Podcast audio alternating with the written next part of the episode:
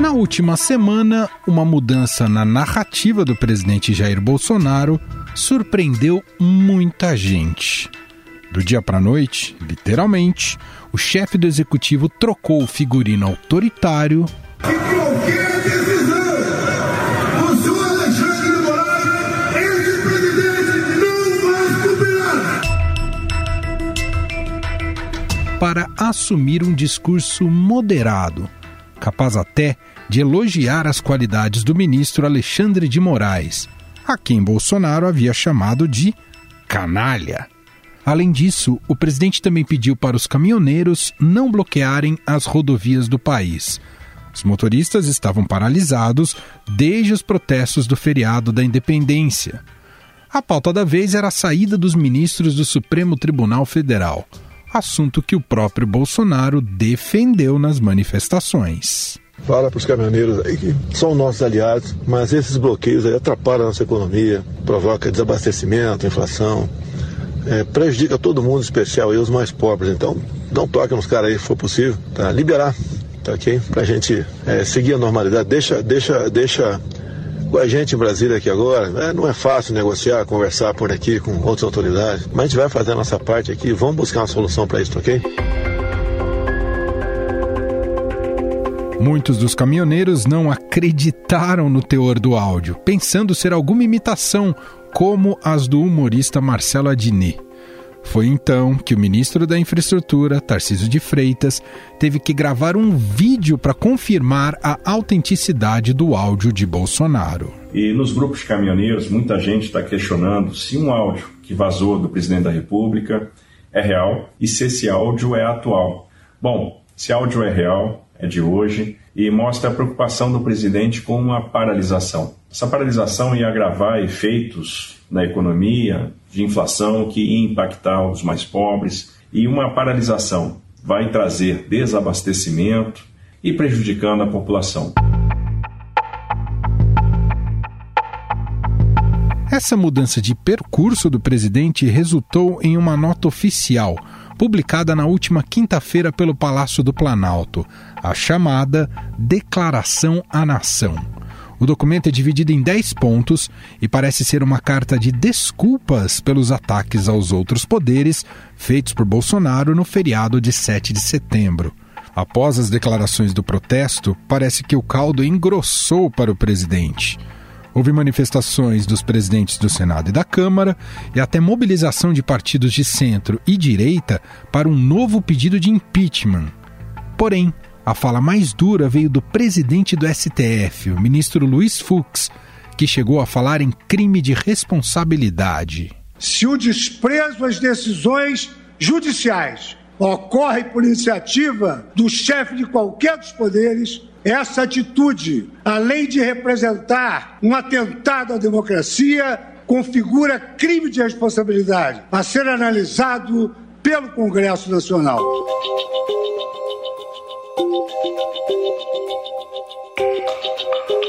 O plot twist, a reviravolta disso tudo, é que muitas pessoas estranharam o teor da carta teria sido escrita de fato por Jair Bolsonaro? Logo se soube que ela teve as digitais do ex-presidente Michel Temer, ainda que sem as mesóclises. Em entrevista para um canal de televisão, Temer falou como foi o encontro com Bolsonaro e a concepção desta declaração a tentativa eh, de eh, encontrar uma solução, eu próprio à noite acabei, digamos, redigindo alguns pontos fundamentais que me pareciam importantes para que o presidente fizesse uma declaração à nação, não é? No dia seguinte, pela manhã, ele me telefonou e me disse: Olha, você não quer vir aqui almoçar comigo? Porque daí nós conversamos pessoalmente. É, disse, presidente, eu não posso vir aí só para conversar. Eu, até muito a propósito, elaborei uma declaração que eu acho que seria útil para pacificar o país eu acho que a situação está intolerável nesse momento. Né? Eu li para ele e ele achou bom. Ele disse: olha, vem aqui, então nós ajustamos um pontinho. Eu estou de acordo. Se tratando do presidente Bolsonaro, a mudança no discurso pode não significar muita coisa, já que as declarações polêmicas fazem parte do cotidiano do político. Mas o recuo na retórica hostil empolgou o mercado de ações. Agentes celebraram a trégua entre os poderes, porém, a duração da postura pacificadora do presidente é vista por especialistas com ceticismo. Além disso, os problemas reais, como a inflação em alta, continuam preocupando economistas. A alta de 0,87% do IPCA em agosto surpreendeu não apenas por ter superado as expectativas, mas também pela difusão dos aumentos de preços, levando a uma nova rodada de revisão para cima das projeções de inflação para este e para o próximo ano, até porque em setembro o IPCA deve vir ainda mais alto. Embora o mercado tenha reagido bem à mudança de postura de Bolsonaro, uma fonte da área econômica ouvida aqui pelo Estadão observou que não houve alteração na percepção de outros riscos, como a própria inflação bem mais otimista do que a média dos analistas, o ministro da Economia Paulo Guedes afirmou na última sexta-feira que a inflação deve terminar o ano entre 7,5% e 8% e que a alta dos preços será controlada em 2022, quando o índice oficial deve fechar próximo de 4%. O ministro ainda afirmou que está confiante em um crescimento robusto no ano que vem, quando o presidente Jair Bolsonaro tentará a reeleição. E para explicar essa correlação do cenário político com as oscilações do mercado e as expectativas para o país no cenário econômico, nós vamos conversar com o economista, ex-presidente do Banco Central e sócio da Tendências Consultoria, Gustavo Loyola.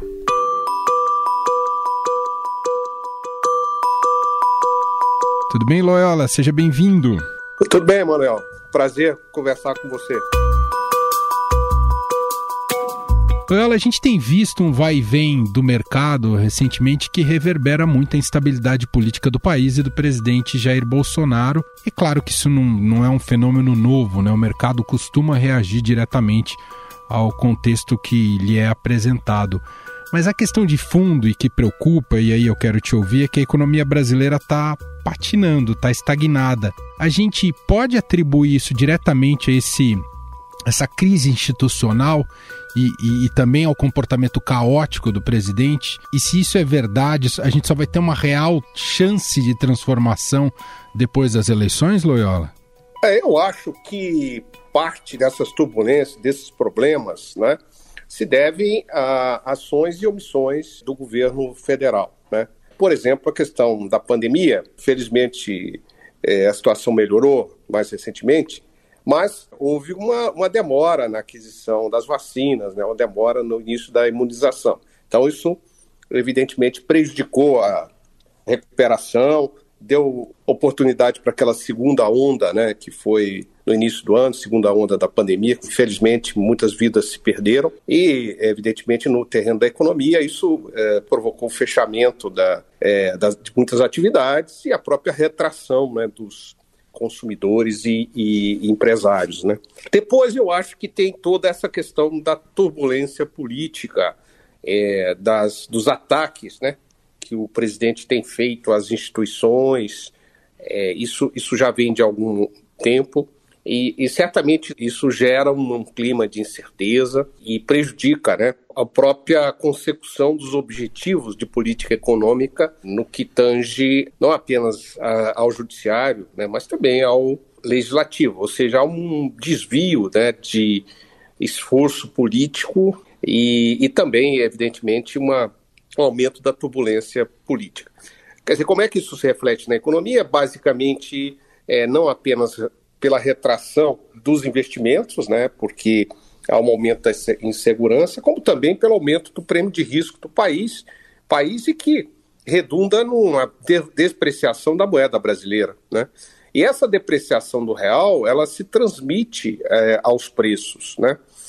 E isso se junta aí um, um outro fenômeno, esse sim o Brasil não tem o governo brasileiro não tem responsabilidade direta e que deveria ser um fenômeno até positivo para nós, que é o aumento do preço das commodities. Né? Então, o aumento do preço das commodities, combinado com a desvalorização da moeda brasileira, provocou um repique inflacionário né, é, que nós estamos nele até hoje. Tá? Num, há, há outros responsáveis né, também, Mas é, o início da, desse repique inflacionário veio daí. Agora, outro, outro aspecto também da situação atual é, é a crise energética, a crise hídrica. Né? Isso aí, é, evidentemente, o governo não é responsável pelas chuvas, né? mas é, poderia talvez ter se antecipado um pouco mais é, a esse tipo de fenômeno. Né? E, enfim, e aí agora nós temos economia com dificuldade de recuperar, né, por, por força disso tudo. Ah, claro que há um lado mais positivo, que é a melhora das condições sanitárias, mas por outro, a questão hídrica né, assumiu um papel importante. O Banco Central está tendo dificuldades para é, combater a inflação. É, o Banco Central começou a agir um pouco tardiamente, né? É, hoje se, se sabe isso.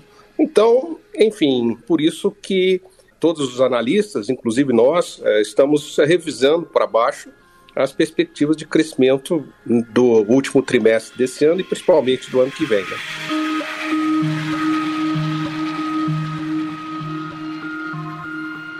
E sobre a inflação, Loyola, a gente tem que olhar para o retrato dela hoje como um pico. Há uma tendência de melhora nesse cenário da inflação com justamente essa ação do Banco Central? Sim, é, eu acho que a perspectiva é de melhora. É, evidentemente partindo do pressuposto de que não vai haver nenhum outro choque, por exemplo, no caso da energia elétrica, né, que você vai ter um, um aumento ainda maior da, da dos preços, né? Uhum. E também, é, é, evidentemente, é, é, dependendo aí do, do que, que acontece com o câmbio, né?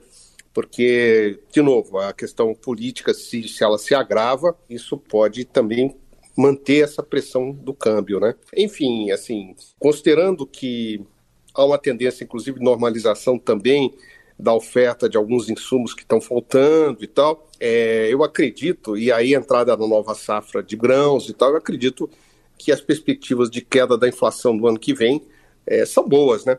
Mas, vamos dizer assim, ainda continua um desafio para o Banco Central baixar a inflação para a meta, né, que é de 4,5%, né? E as expectativas mostram já um, uma inflação acima desse, dessa meta. A recém-contemplada autonomia do Banco Central torna o cenário melhor para o combate à, à, à inflação, Loyola? Sim, torna, né? Eu acho que o Banco Central ele tem aí hoje um autonomia para agir, né, uma maior autonomia, e, portanto, ele, ele tem condições mais favoráveis para adotar as medidas que são cabíveis, né, que são necessárias numa situação como essa.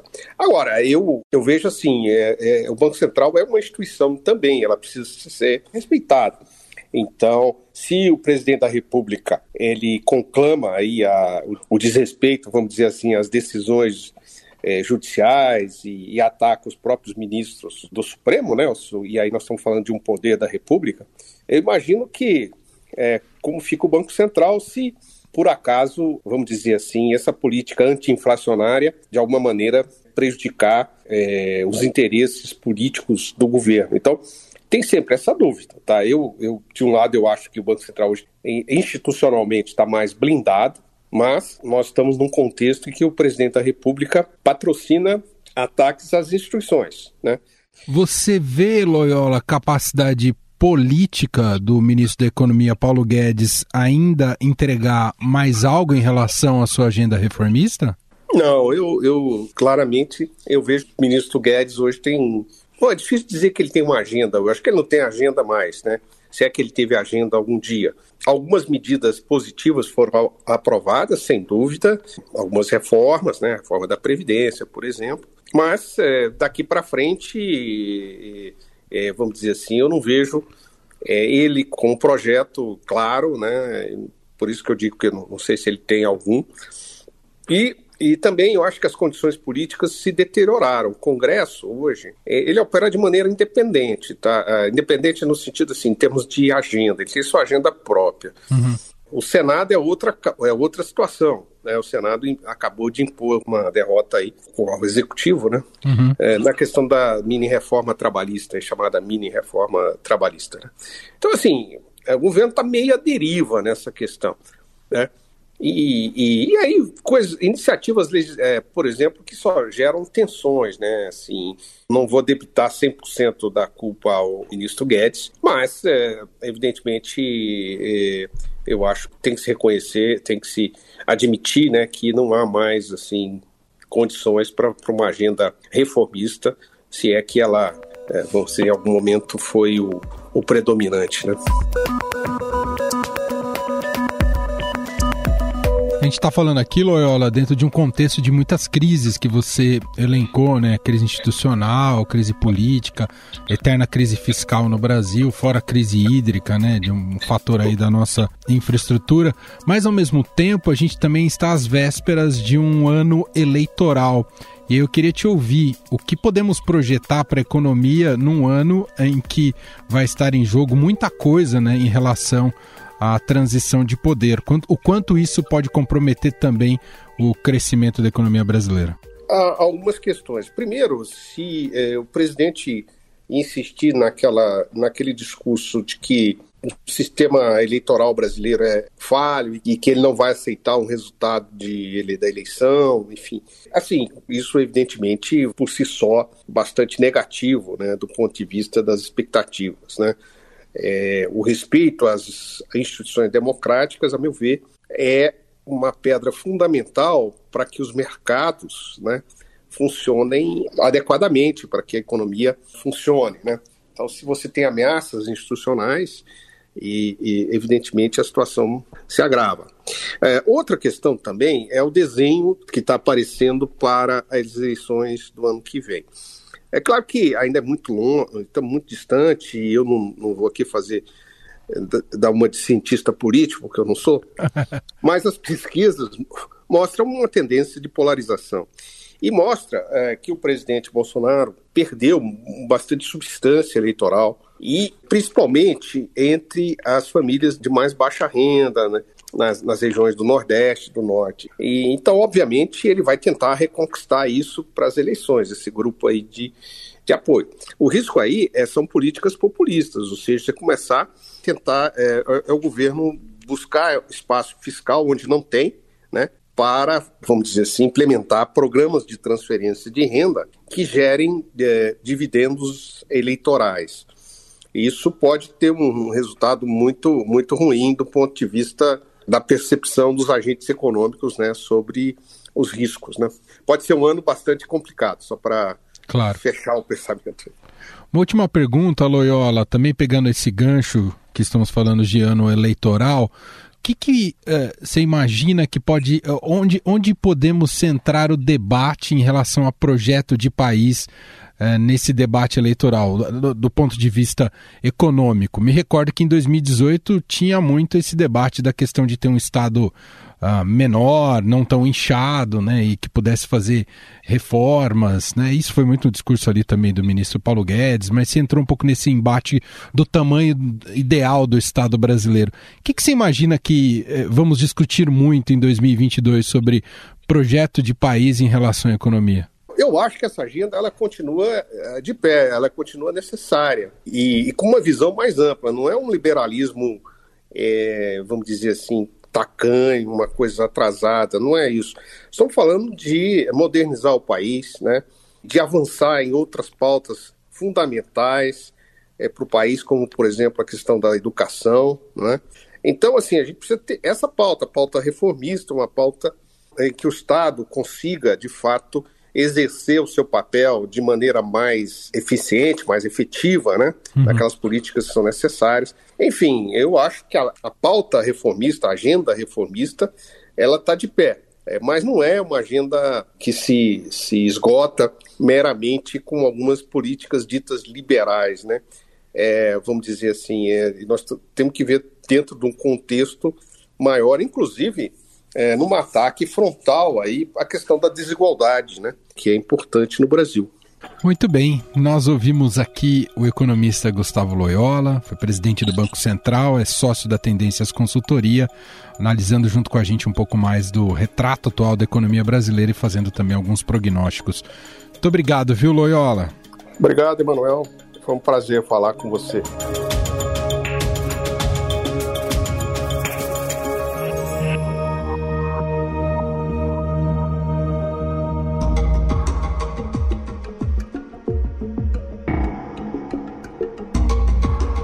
Mudança no tom do presidente pode estar também relacionada à perda de apoio no Congresso e o avanço das reformas. Segundo fontes ouvidas pelo Estadão, nesse cenário, o tema que segue com as maiores chances de avanço é o orçamento de 2022. Reformas como o imposto de renda, tributária e administrativa devem continuar enfrentando as mesmas dificuldades. O que pode ainda avançar é a proposta de emenda à Constituição para tirar as despesas com dívidas judiciais, chamados precatórios, do teto de gastos. Se aprovada, a proposta ajudará a liberar 20 bilhões de reais dentro do limite de despesas, valor que deve ser suficiente para acomodar o novo programa social, o Auxílio Brasil, que será o sucessor turbinado do Bolsa Família. E olha, já está no Congresso a medida provisória que cria o um novo programa social, o Auxílio Brasil, que deve substituir o Bolsa Família. A expectativa do governo federal é aumentar o atual valor do benefício em 50% e incluir mais brasileiros no programa de transferência de renda. Será que essa nova postura de Bolsonaro é suficiente para fazer avançar a agenda econômica de Guedes em Brasília? E como o mercado reagirá a essas mudanças? Para responder a essas e outras perguntas, vou conversar agora com a repórter do Broadcast em Brasília, Diana Tomazelli. Oi, Diana, tudo bem? Olá, tudo bem, e você? No momento de crise institucional no país, com o vai e vem do presidente Jair Bolsonaro, com toda a instabilidade caótica do presidente Jair Bolsonaro e com um contexto econômico bem complicado, e Diana, fica a pergunta. A gente sabe que o Guedes, como ministro da Economia, segue lá trabalhando em favor do seu otimismo, mas pensando mais com mais realidade, com mais realismo, o que pode sobreviver da agenda econômica do governo e suas pretensões em relação à aprovação no Congresso? O que andar e o que não deve andar, Diana? Olha, é, vamos por partes, né? Porque são muitos elementos para a gente analisar antes de chegar a essa conclusão. Primeiro, quando a gente olha a repercussão das manifestações de 7 de setembro, é, com toda aquela retórica bastante hostil do presidente Jair Bolsonaro contra os ministros do Supremo Tribunal Federal, houve uma, uma percepção muito ruim já havia né, uma grande incerteza do, do, mercado financeiro, dos agentes econômicos em relação à capacidade do governo de assegurar o avanço das reformas no Congresso Nacional. Essa percepção ficou muito, muito ruim depois das manifestações de 7 de setembro, tanto que a Bolsa de Valores desabou, o juro no mercado futuro, que reflete aí a percepção de risco dos investidores em relação ao Brasil, subiu muito, assim como como o dólar. Quando o presidente Jair Bolsonaro, na quinta-feira, solta então a declaração à nação, fazendo um gesto, um aceno na direção não só do ministro Alexandre de Moraes, mas também a outros integrantes do Supremo Tribunal Federal, é, há uma, uma empolgação, né? A bolsa é, voltou a subir, o dólar caiu, o juro também deu uma amenizada, mas é, quando a gente vai olhar na, no detalhe, pouco muda no ambiente econômico, porque a gente ainda tem inflação elevada e a gente ainda tem um clima, não vou dizer belicoso, mas um clima esquisito ali no Congresso Nacional, porque é, na Câmara dos Deputados, o Arthur Lira, que é o presidente, é um aliado né, fiel ao Palácio do Planalto. Então, ele tem tocado muito, é, de forma muito célere, as reformas econômicas. A gente viu até uma votação bastante atropelada da, da reforma do imposto de renda, que é uma das prioridades da equipe do ministro Paulo Guedes, ele tem colocado para jogo, inclusive está falando aí que vai votar reforma administrativa, que mexe nas regras do serviço público. Agora, no Senado, a gente não tem um clima tão amistoso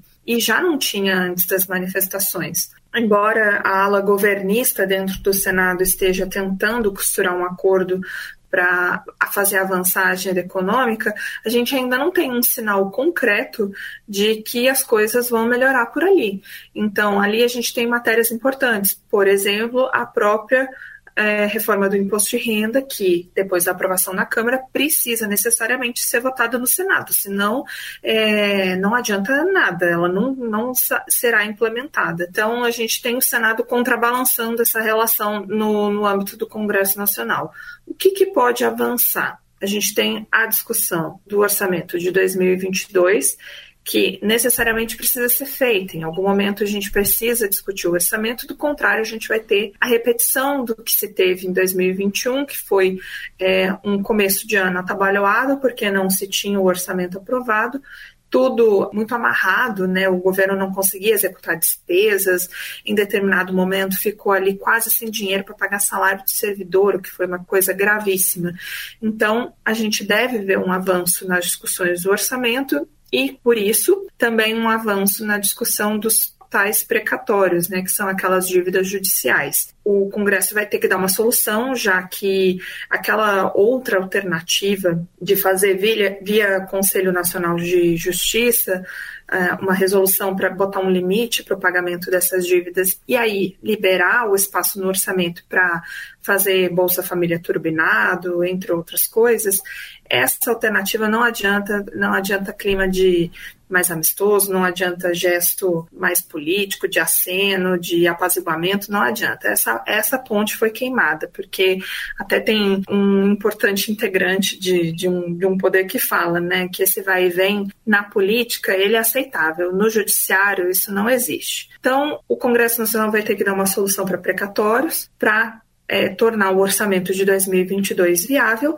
E a última, último grande ponto que eu colocaria aí como uhum. chance de avançar é o programa Auxílio Brasil, que é essa reformulação do, do Bolsa Família. A gente ainda tem muitas incertezas cercando esse programa. O presidente fala que quer colocar em um ticket médio de 300 reais, mas a gente ainda não tem garantias de que isso será possível. Então, o Congresso deve se debruçar sobre isso. Porque, na pior das hipóteses, a crise só se aprofunda, né, Ediana? Passa a ser, um governo, de uma certa maneira, um governo moribundo daqui até o final de 2022, se essas agendas ou parte dessas agendas não avançarem no Congresso, não é? Exato, e o clima, é, embora tenha havido essa, esse aceno do, do presidente, está todo mundo ainda com um pé atrás, né, para saber se isso vai se manter ou se serão apenas algumas semanas aí de trégua. Então, tem isso, né, que todo mundo fica ali querendo é, analisar de perto qual será o próximo movimento, ninguém quer é, se empolgar muito cedo, né, sem ter uma garantia firme, e também todo mundo já está com a cabeça na eleição de 2022, então realmente a janela está quase se fechando, se é que já não se fechou. É, e ambiente eleitoral tradicionalmente costuma piorar, complicar ainda mais o ambiente econômico. Bom, e Diana Tomazelli, repórter do Broadcast, diretamente de Brasília, mais uma vez conversando aqui com a gente. Obrigado, viu, Diana? Obrigada a você, até a próxima.